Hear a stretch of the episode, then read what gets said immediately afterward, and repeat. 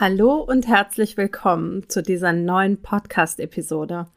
Ja, die heutige Podcast-Episode wird dich vielleicht ein bisschen überraschen, denn die richtet sich in erster Linie an die Podcaster unter euch, aber auch an diejenigen, die mit dem Gedanken spielen, selbst mal einen Podcast zu machen oder zu launchen. Genau. Ähm, und zwar geht es darum, wie du deinen Podcast richtig auf der Website einbinden solltest. Damit du nämlich deinen Podcast bzw. deine Podcast-Episoden bestmöglich als Content für dein Marketing und zum Beispiel auch für Pinterest nutzen und dort präsentieren kannst, solltest du deine Podcast-Episoden ja zunächst natürlich hosten und verbreiten und sie dann aber auch richtig auf der Website einbinden. Welche Art und Weise der Einbindung du nutzen kannst und worauf du dabei achten solltest, wenn du deine Podcast-Episoden auf deiner Website hochladen willst, das erfährst du in dieser Podcast-Episode. Viel Spaß dabei. Hallo und herzlich willkommen zu Alles im Griff im Online-Marketing. Mein Name ist Silke Schönweger und ich freue mich sehr, dass du reinhörst. In diesem Podcast erfährst du, wie du Ordnung in dein Marketing-Chaos bringen deine vorhandenen Marketingkanäle besser miteinander verknüpfen und durch mehr Struktur und Leichtigkeit in deinem Business deinen Außenauftritt stärken und mit weniger Aufwand mehr Wunschkundinnen gewinnen kannst. Außerdem bekommst du Tipps und Informationen zu hilfreichen Tools für dein Online-Business und Mindset-Tipps für mehr Leichtigkeit rund um dein Marketing. Und jetzt viel Spaß bei dieser Episode von Alles im Griff im Online-Marketing.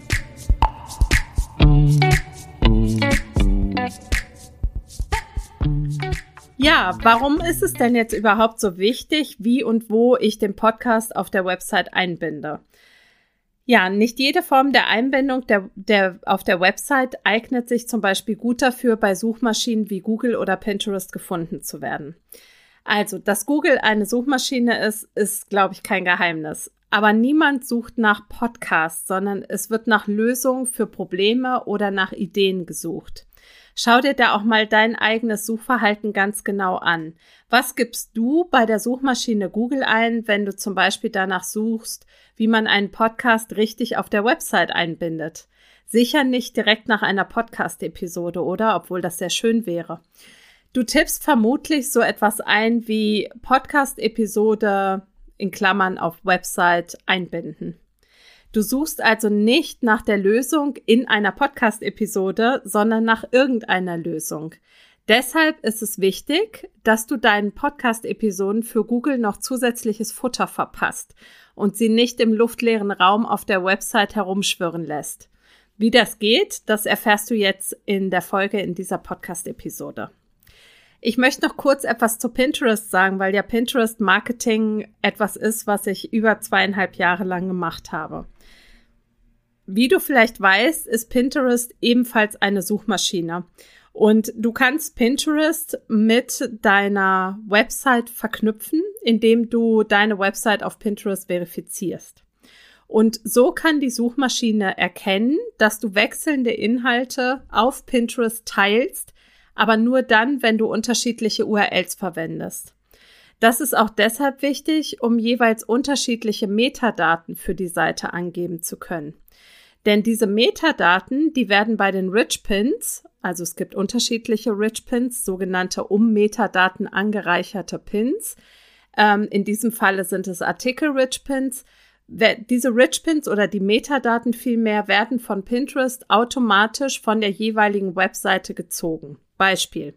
Wenn ich einen Blogartikel ähm, verlinke über Pinterest, also ich habe Pins erstellt für zum Beispiel das Thema dein optimaler Marketing-Mix und ich möchte auf meinem Blogartikel dazu verlinken über Pinterest, dann nutze ich diese URL, die zu diesem Blogartikel gehört.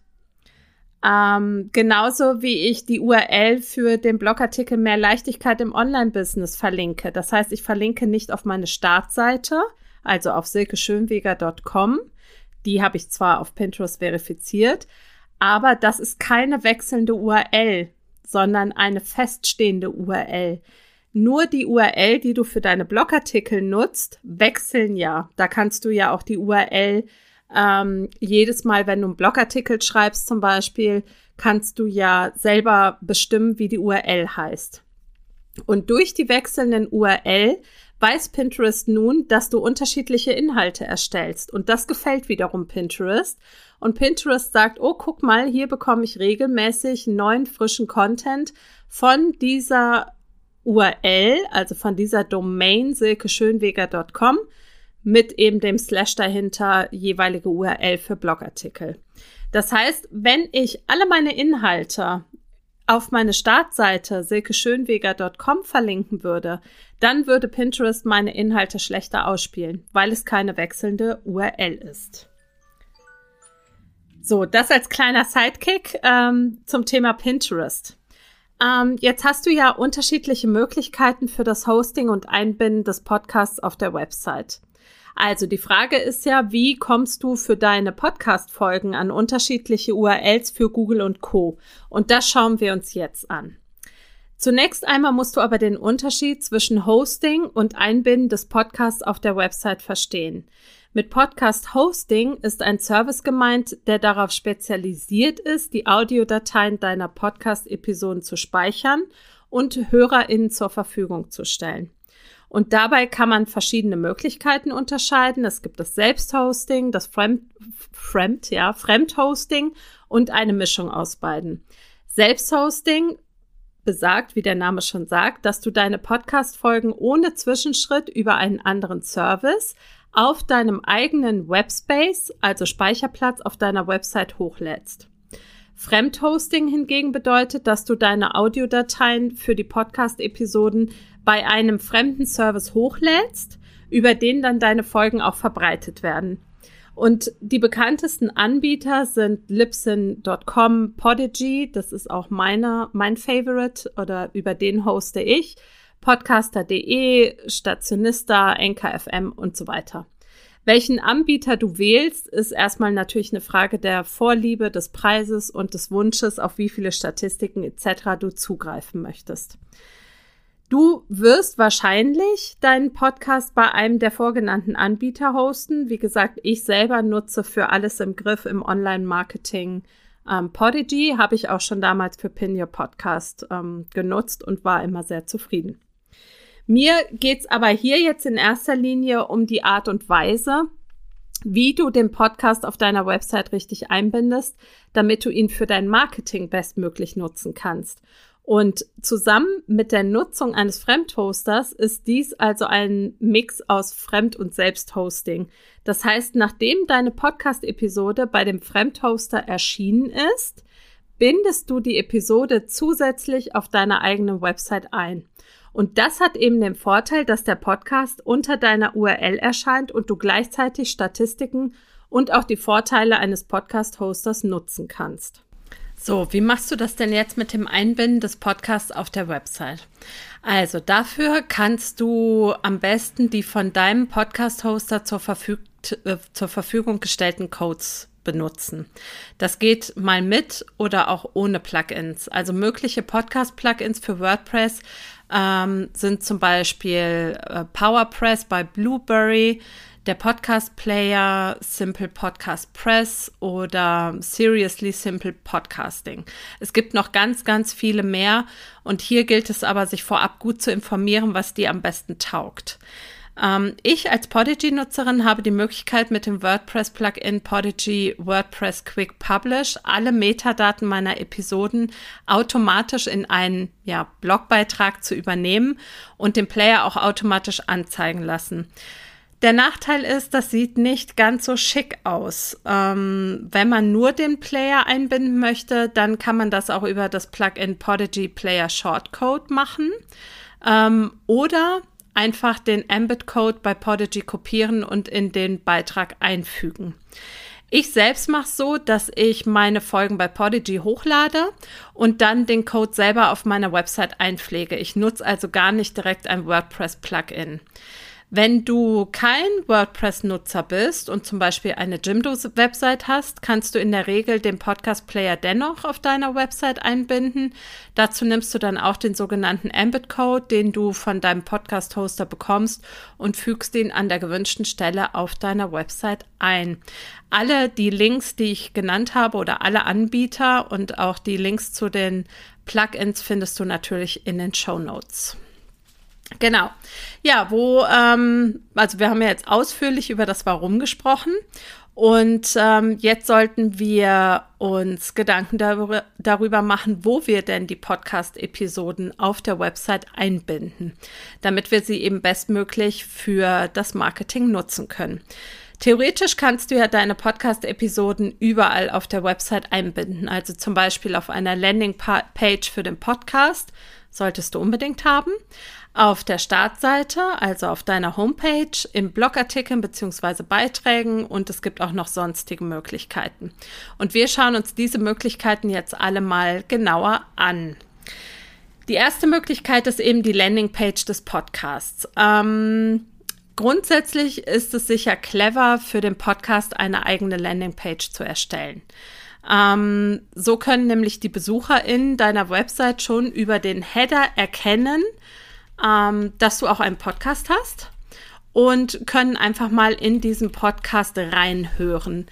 Ähm, wenn der Website-Besucher deinen Podcast abonnieren soll, dann ist es vielleicht günstiger, wenn du keinen ganzen Player mit ähm, allen Podcast-Episoden auf der Website hinterlegst, ähm, auch und vor allem nicht auf der Podcast-Landing-Page.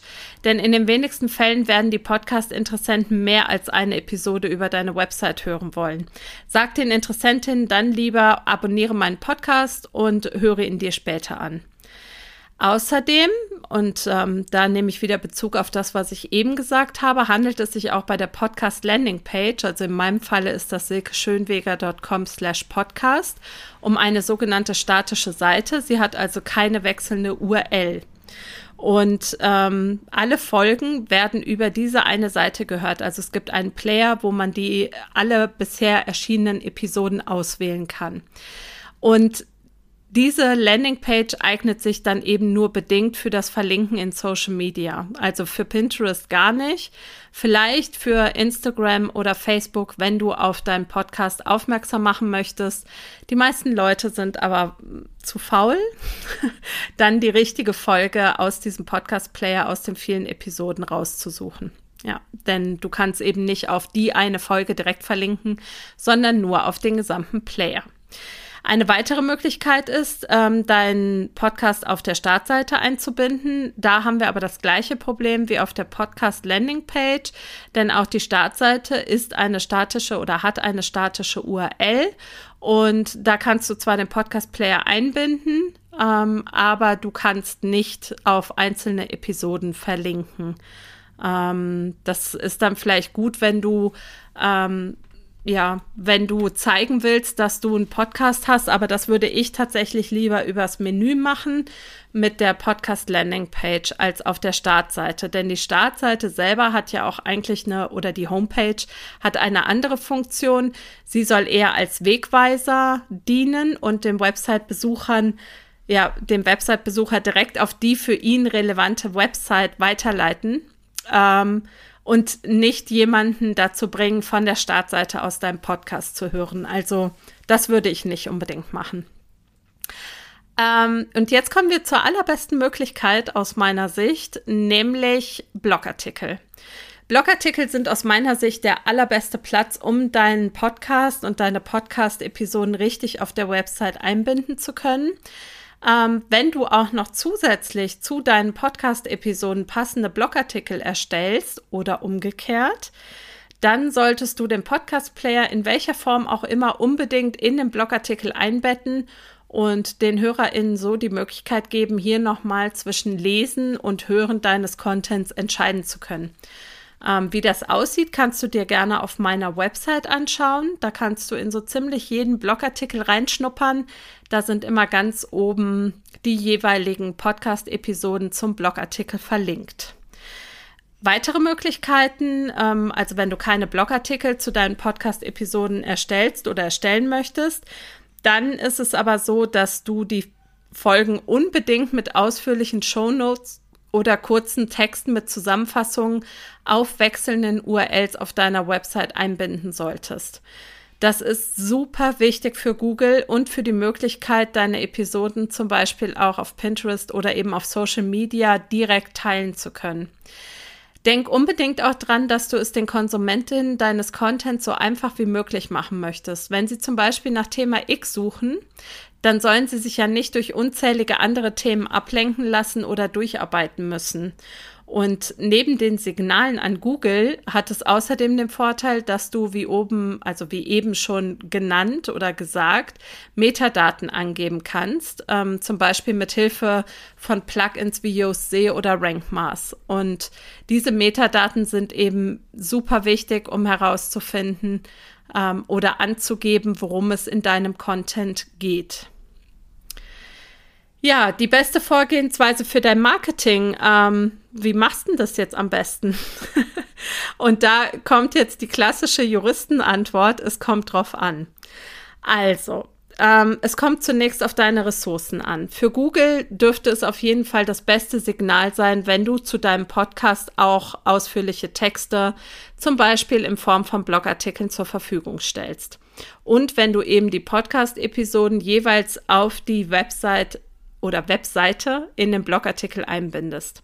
Wenn dir dafür aber die Ressourcen fehlen, zu jeder Podcast-Folge auch einen Blogartikel schreiben zu lassen oder selber zu schreiben, dann belass es lieber bei einer kurzen Zusammenfassung oder ausführlichen Shownotes. Ne, ein weiterer ähm, Grund oder eine weitere äh, ein weiterer Gedanke, den du dir überlegen musst, was sind denn überhaupt deine Ziele mit deinem Podcast? Was möchtest du erreichen? Es gibt ja verschiedene Ziele, die du mit deinem Podcast erreichen möchtest. Das kann sein, dass du Expertise zeigen möchtest, dass du auf Angebote aufmerksam machen möchtest, ähm, dass deine HörerInnen ähm, etwas auf deiner Website entdecken sollen. Was könnte das dann sein? Möchtest du Newsletter-Abonnentinnen gewinnen? Und ausgehend von dieser Frage solltest du eben auch die Nutzerreise auf deiner Website gestalten.